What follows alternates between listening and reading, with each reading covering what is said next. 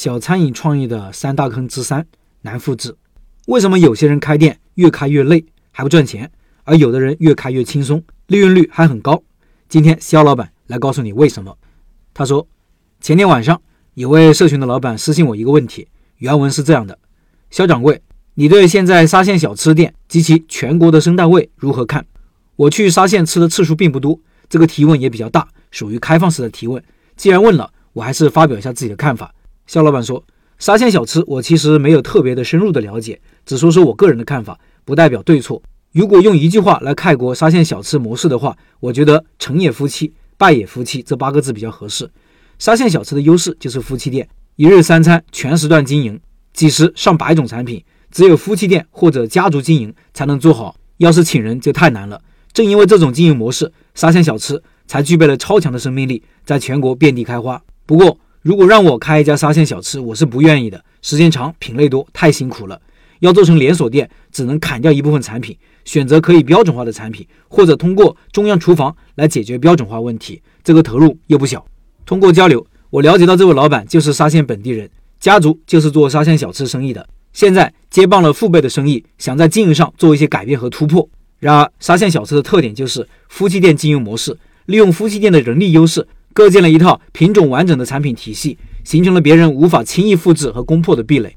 像沙县小吃、兰州拉面这类产品，我们见到的基本上都是两夫妻在经营。有些老板挣到了钱，想进一步开分店，却非常困难，只能找自己的亲戚家属来做。我们湖南的木桶饭也是一样的，品种特别多，没有标准化，高度依赖厨师，大多都是夫妻店。我们对面的木桶饭老板开了四五家木桶饭店，能力算是非常强了，但每家店也是叫自己的徒弟合伙开的。每家店实际上还是徒弟和亲戚朋友，在本质上还是属于夫妻店模式。一旦徒弟因为利益分配问题不干，这家店就难以为继了。我入行餐饮几年，在这一点上感触非常深。第一家店只有我会炒菜，店里师傅不会，所以我累得半死的时候，师傅也没办法接过炒锅。第二家店只有我切鱼的速度最快，十来条鱼我一个小时切完，师傅要两个小时，所以还是没办法脱手，每天一早就去切鱼。直到师傅拿了工资跑路，我被逼无奈的情况下，痛定思痛，才决心花代价通过设备取代人工，实现了产品的可复制性。也是那件事之后，我决心不再将任何一个产品技术掌握在别人手上，决心不再将任何一个员工放在不可替代的位置。简单来说，要想从一家店到两家店，从两家店到三家店，我们必须要解决人才可复制性，解决产品技术的可复制性，解决工艺流程的可复制性。为了实现这个目标，我在后面几年一直保持着如下几个思路：第一，所有产品的核心技术都要掌握在自己手上，没有核心技术的项目不考虑；第二，所有产品的核心食材都能批量化生产，如果每天都要老板去店里操作的项目不考虑。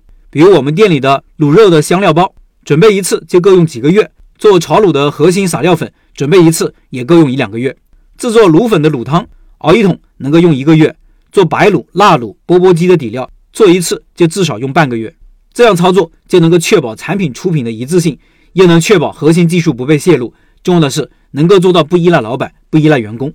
第三，技术工艺不能量化，工艺流程不能标准化的产品不做。为了做到这一点，在开发产品的初期就记录所有的用量数据，包括材料的重量、火候、时间、盐度等等，这些都是后期实现标准化和量化的基础。有了这些数据，能够根据产品情况进行适度的调整。第四。所有的店员都要求能够掌握店里的所有的技能，都有可替代性、不可被替代的岗位不要。通过培养多技能工，让门店的复制和门店之间的员工调动实现了可能。对于一些特别依赖人工的工序，尽可能的使用设备替代。另一方面，由于员工之间具备了可替代性，由于关键工序实现了设备替代，我们就不会被员工要挟。如果哪个员工具备了不可替代性，要反思的就是我们老板。以上是肖老板的分享。十二月份的拜师学艺项目就是肖老板的现捞卤味。对学习卤味感兴趣的老板，扫码进入交流群和肖老板直接交流。音频下方有二维码。